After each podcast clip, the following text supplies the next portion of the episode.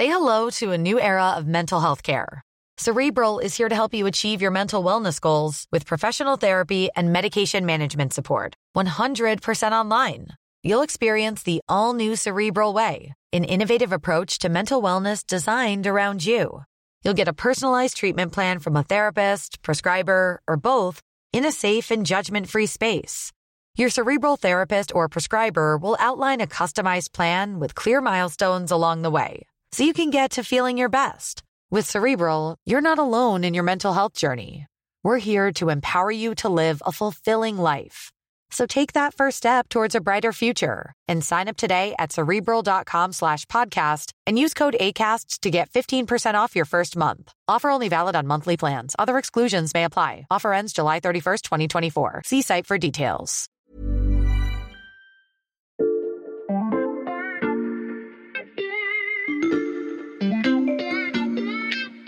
Salut, c'est Xavier Yvon. Nous sommes le mardi 18 octobre 2022. Bienvenue dans La Loupe, le podcast quotidien de l'Express. Allez, venez, on va écouter l'info de plus près. Avez-vous déjà entendu parler de la synecdoque? C'est une figure de style qui consiste à donner à un mot un sens plus large que sa propre signification. Vous n'y prêtez plus forcément attention, mais dans les articles de presse, les journaux, télé et radio, on l'utilise souvent. Pour ne pas répéter 15 fois le nom d'un pays, par exemple, les journalistes emploient celui de sa capitale. Ça donne Paris demande de l'aide à Berlin ou Washington adresse son soutien à Londres.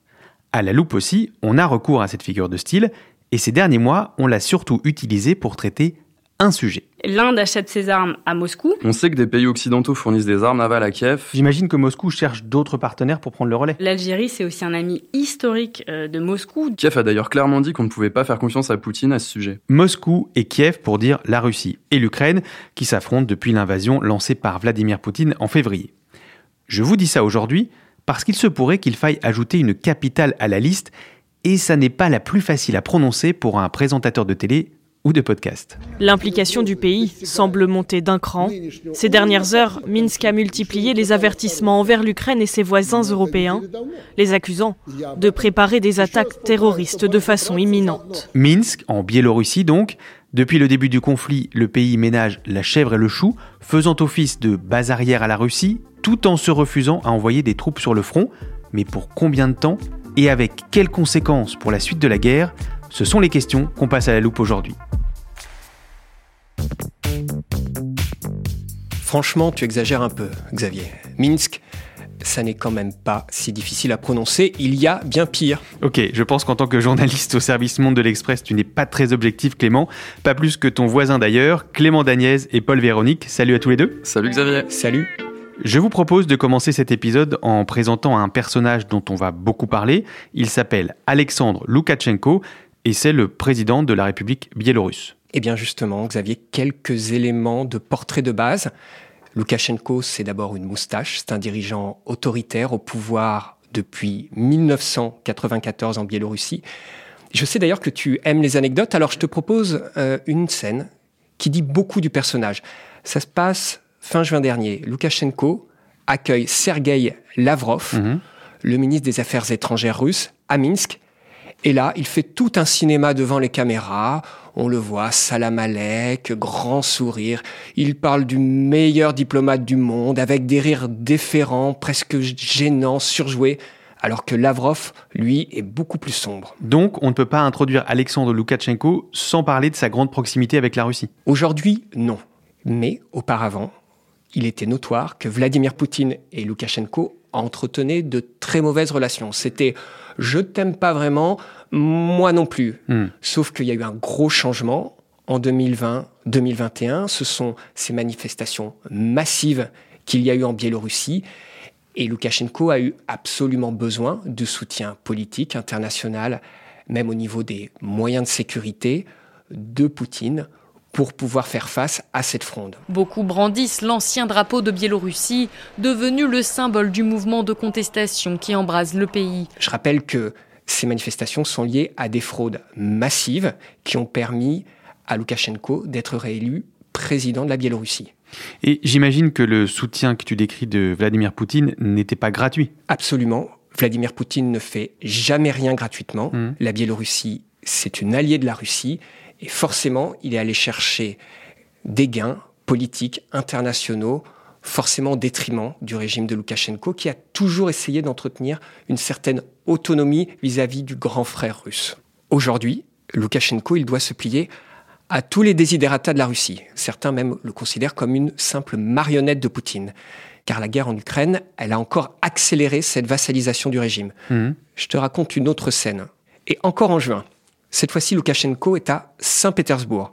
Il est convoqué par Vladimir Poutine pour fêter les 30 ans de l'ouverture des relations diplomatiques entre leurs pays, juste après la chute de l'URSS. Et pour l'anecdote, ce week-end-là, c'était le week-end du G7, où se retrouvaient en Allemagne les dirigeants du G7 pour évoquer la guerre en Ukraine. Mm.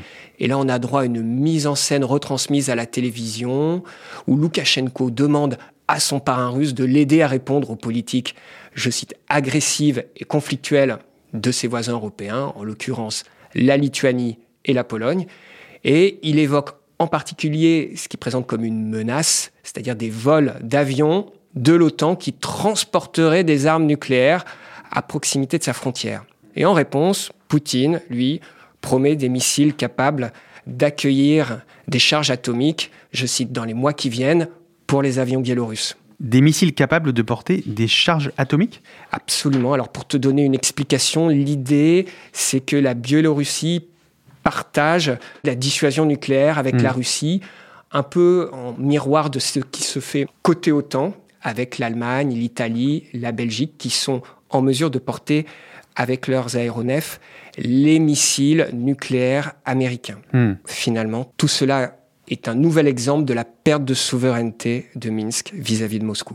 Une Biélorussie de moins en moins souveraine, est-ce que le terme de base arrière que j'ai employé au début de ce podcast est adapté pour qualifier la position de ce pays aujourd'hui? Tout à fait. Il faut rappeler que c'est depuis ce territoire que l'armée russe a mené l'invasion au début de la guerre vers la partie nord de l'Ukraine. Mhm. Souviens-toi, vers Kiev, vers Tchernigiv, tout ça avant le retrait fin mars des troupes russes. Et en juin, il faut ajouter que des bombardiers ont décollé de Russie, mais tiré une douzaine de missiles sur des cibles ukrainiennes depuis le territoire biélorusse. Hmm. J'ajoute un dernier exemple. Pas plus tard que la semaine dernière, c'est de la Biélorussie que l'armée russe a lancé une partie des missiles et aussi des drones kamikazes iraniens Shahed 136 qui visaient les infrastructures ukrainiennes. Hmm. À ce stade, la Biélorussie vassalisée sert donc largement les intérêts de son voisin russe. On va en venir à l'hypothèse d'une entrée officielle dans la guerre aux côtés de Moscou. Mais d'abord, je vous propose une petite revue des troupes.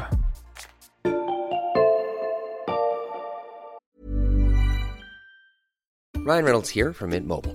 With the price of just about everything going up during inflation, we thought we'd bring our prices down. So to help us, we brought in a reverse auctioneer, which is apparently a thing. Mint Mobile unlimited premium wireless. Ready to get 30, 30, bit to get 30, bit to get 20, 20, 20, bit to get 20, 20, bit to get 15, 15, 15, 15 just 15 bucks a month. So, Give it a try at mintmobile.com slash switch. $45 upfront for three months plus taxes and fees. Promo rate for new customers for limited time. Unlimited more than 40 gigabytes per month. Slows. Full terms at mintmobile.com.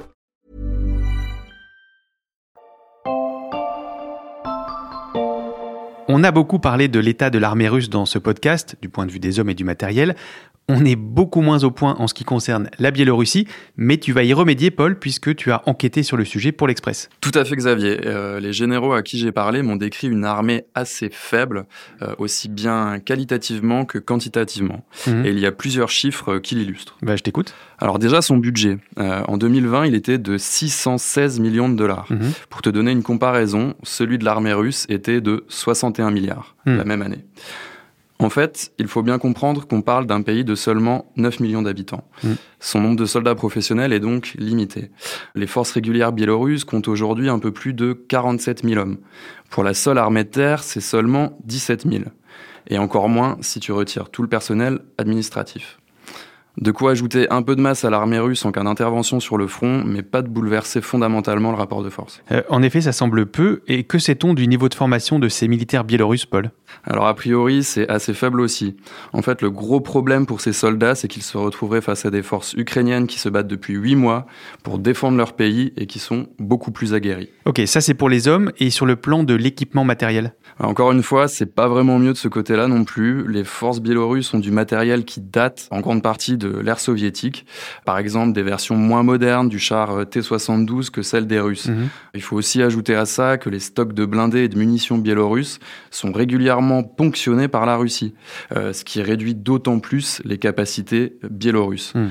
Pour te donner un exemple, selon le renseignement ukrainien, un train transportant 492 tonnes de munitions en provenance du Bélarus a déjà été envoyé en Crimée récemment. Hmm. Et d'autres départs seraient prévus dans les prochains jours. Donc si je résume, l'armée biélorusse est peu nombreuse, peu entraînée au combat, son équipement date de l'ère soviétique et ses stocks diminuent. Tout à fait, et c'est pas encore fini. Il faut aussi bien comprendre que pour stabiliser son pouvoir en interne, Loukachenko a besoin de ses soldats. Je te renvoie aux manifestations de 2020 et 2021 qu'a évoqué euh, Clément. Hmm. À cause de ça, certains chercheurs doutent encore du fait que euh, Loukachenko puisse se permettre d'envoyer son armée en Ukraine. Tu crois que je te vois pas en train d'essayer de répondre à la prochaine question avant que je la pose, Paul? Bon, je note quand même l'argument qui plaide contre un engagement des troupes biélorusses aux côtés de la Russie, et vous allez l'entendre, c'est loin d'être le seul.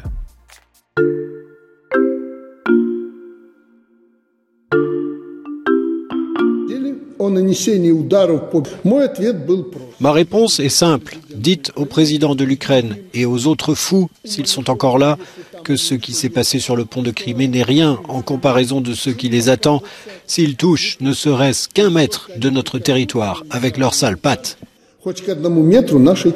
La rhétorique rappelle celle de Vladimir Poutine, mais c'est bien Alexandre Loukachenko que l'on vient d'entendre. C'était la semaine dernière. Le président a annoncé le déploiement de troupes biélorusses russe, et Paul, il a ajouté cette phrase Si tu veux la paix, prépare la guerre. Oui, mais la Biélorussie a aussi indiqué le lendemain que cette force restait purement défensive. Hmm. Donc au final, on peut quand même se demander si Loukachenko a vraiment envie d'envoyer ses soldats sur le front. Pour le moment, certains instituts internationaux continuent d'en douter. Et comment on explique alors ces déclarations belliqueuses d'Alexandre Loukachenko?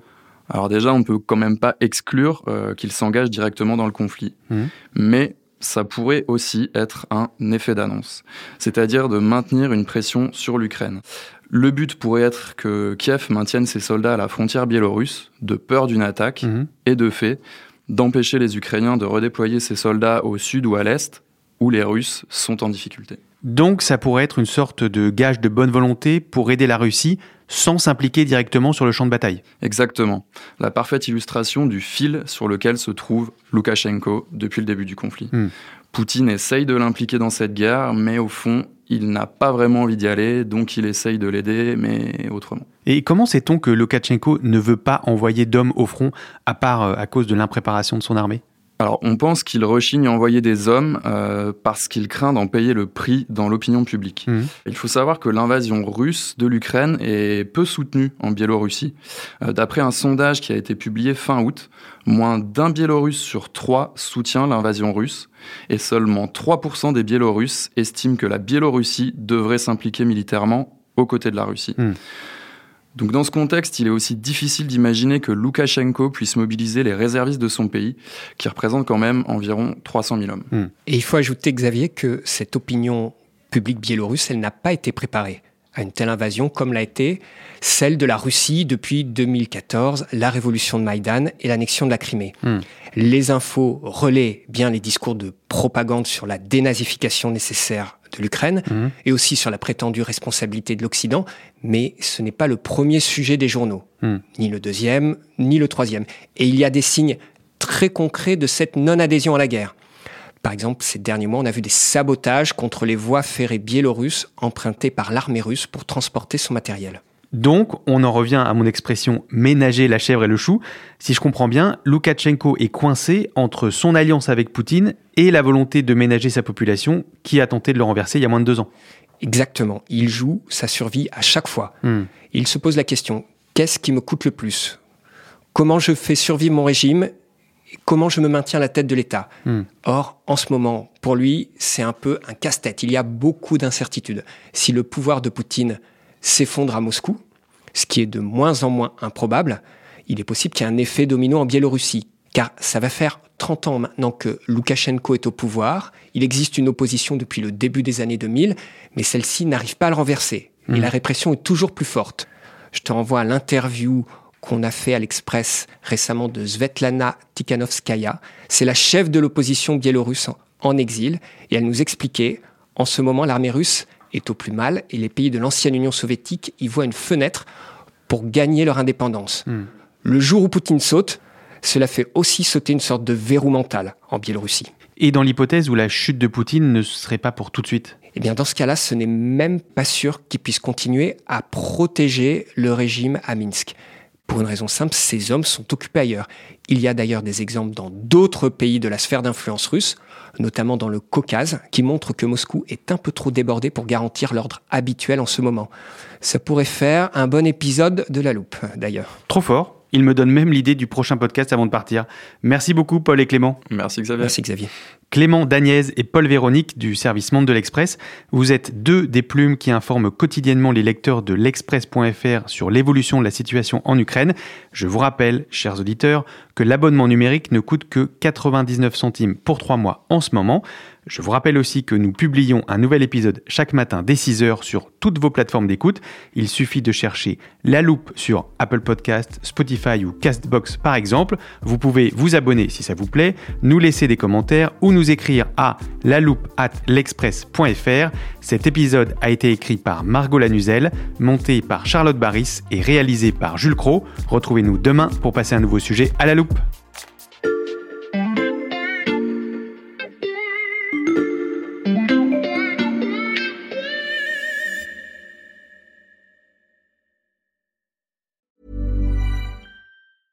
A new year is full of surprises, but one thing is always predictable postage costs go up. Stamps.com gives you crazy discounts of up to 89% off USPS and UPS services. So when postage goes up, your business will barely notice the change. Stamps.com is like your own personal post office, wherever you are. You can even take care of orders on the go with the mobile app. No lines, no traffic, no waiting. Schedule package pickups, automatically find the cheapest and fastest shipping options, and seamlessly connect with every major marketplace and shopping cart. There's even a supply store where you can stock up on mailing supplies, labels, even printers. Stamps.com has been indispensable for over 1 million businesses just like yours. All you need is a computer or phone and printer. Take a chunk out of your mailing and shipping costs this year with Stamps.com. Sign up with promo code PROGRAM for a special offer that includes a four week trial, plus free postage and a free digital scale. No long term commitments or contracts. That's stamps.com code PROGRAM.